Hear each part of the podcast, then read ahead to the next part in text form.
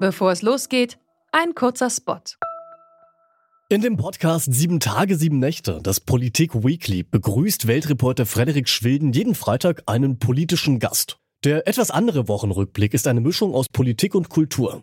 Was war los im Bundestag? Was wird in den Hinterzimmern diskutiert? Und was machen Politikerinnen und Politiker eigentlich nachts? Disco, Oper oder Parteidebatten? Das hört ihr bei Sieben Tage, Sieben Nächte, das Politik Weekly. Jeden Freitag auf Welt.de und überall, wo es Podcasts gibt. Wenn Sie ein sieben-, achtjähriges Kind hätten, würden Sie das impfen lassen?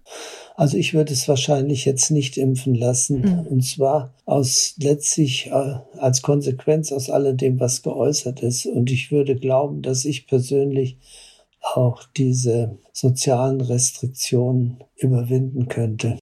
Der, den ihr da gerade gehört habt, das ist nicht irgendjemand, sondern der Chef der Ständigen Impfkommission, Thomas Mertens. Und da er eben gerade beim Thema Impfen eine ranghohe Persönlichkeit ist, hat das, was er da FAZ-Redakteurin Katrin Jakob gesagt hat, bei vielen Eltern in Deutschland Verunsicherung ausgelöst. Denn die stehen nun vor der Entscheidung. Lassen sie ihre 5- bis 11-jährigen Kinder impfen gegen Covid-19 oder eben nicht?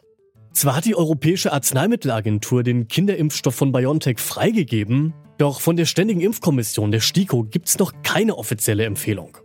Deswegen fragen wir uns heute, wie entscheidend ist die Empfehlung der STIKO? Antworten darauf gibt's jetzt bei Zurück zum Thema. Ich bin Til Schibitz. Tag zusammen.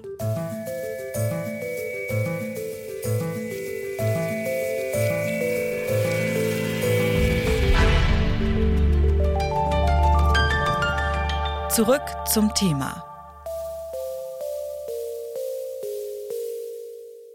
Der Kinderimpfstoff von BioNTech soll ab dem 13. Dezember an die EU-Mitgliedstaaten geliefert werden.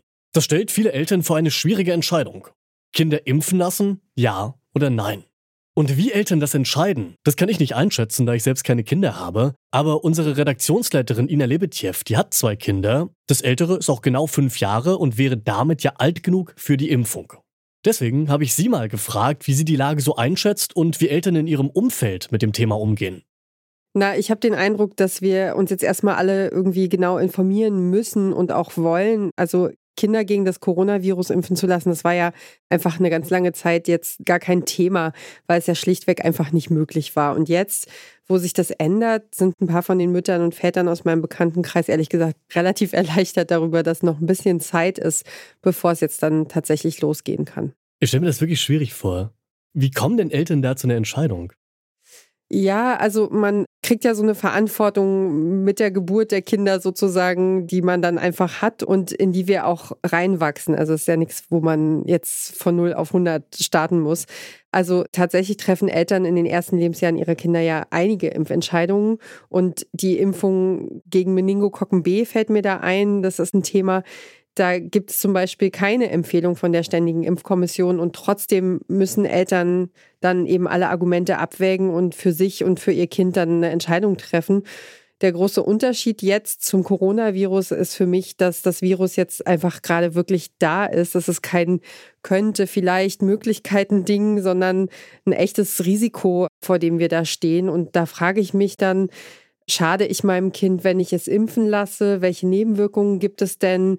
Was kann alles passieren, wenn es weiter ungeschützt bleibt? Welche Nachteile entstehen meinem Kind dadurch?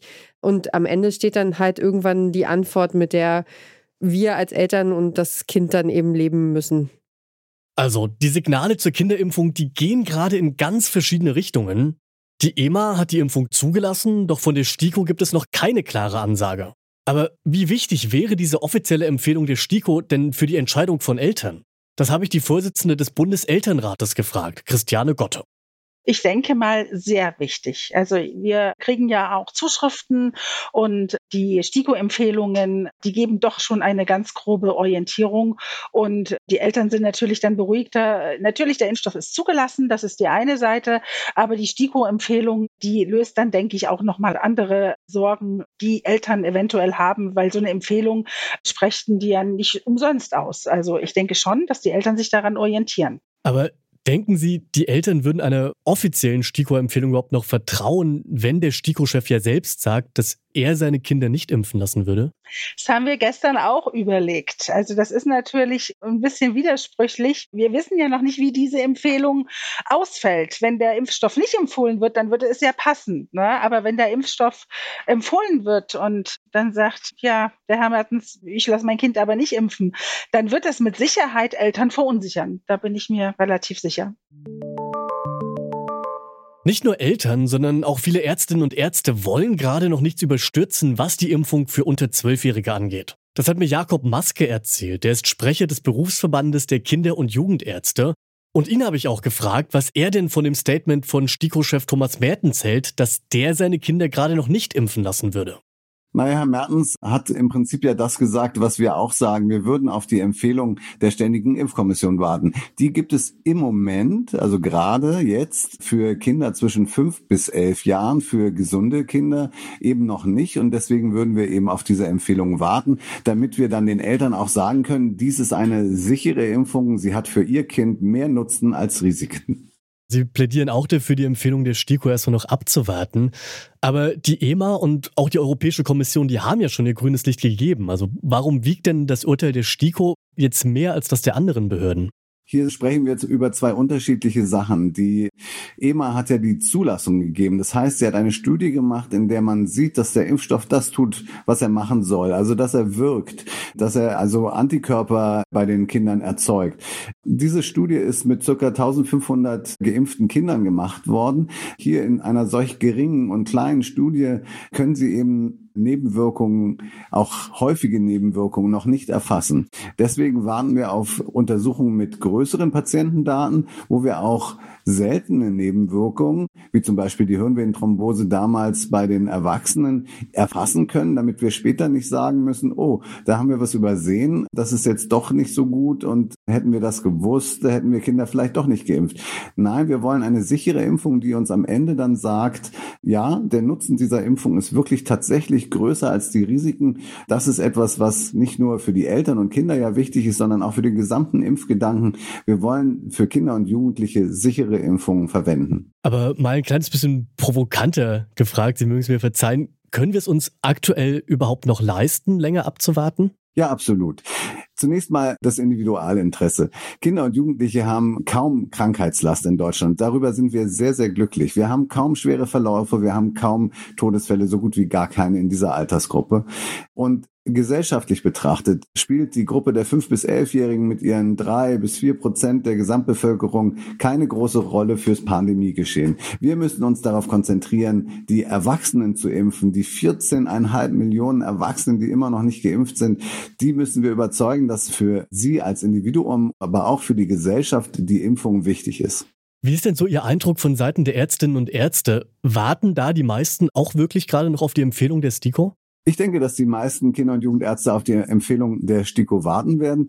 Wir haben ja auch jetzt schon, aber auch wenn wir einen Impfstoff für Kinder und Jugendliche speziell haben, der liegt ja jetzt noch nicht vor, haben wir ja auch jetzt schon die Möglichkeit, individuelle Entscheidungen zu treffen. Also es ist ja auch jetzt schon so, dass wir natürlich auch Kinder schon impfen können. Und das kann jeder Arzt für sich selber entscheiden. Und es gibt durchaus Indikationen, wo man auch jetzt schon sagen würde, es ist besser, dieses Kind zu impfen. Aber eine Flächenimpfung von gesunden Kindern macht im Moment sicherlich noch keinen Sinn. Zwar ist die Kinderimpfung schon zugelassen, doch Stand jetzt lässt sie noch nicht genau sagen, welche extrem seltene Nebenwirkungen es möglicherweise geben könnte. Für viele Eltern, Ärztinnen und Ärzte ist die offizielle Empfehlung der STIKO deshalb eine wichtige Orientierung. Und die soll auch kommen, spätestens bis zum 13. Dezember, also bis zu dem Tag, ab dem der Kinderimpfstoff dann auch verfügbar ist. Das hat zumindest der STIKO-Arzt Martin Terhardt bei Markus Lanz angekündigt.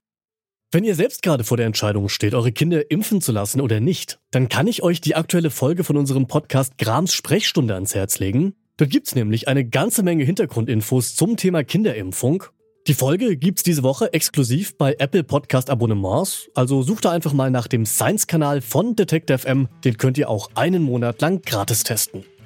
Das war's von uns für heute. An dieser Folge mitgearbeitet haben Alina Eckelmann, Ina Lebetjew, Benjamin Zerdani und Charlotte Thielmann. Chefin vom Dienst war Alia Rentmeister und ich bin Till Schäbitz. Bis zum nächsten Mal. Macht's gut. Zurück zum Thema vom Podcast Radio Detektor FM.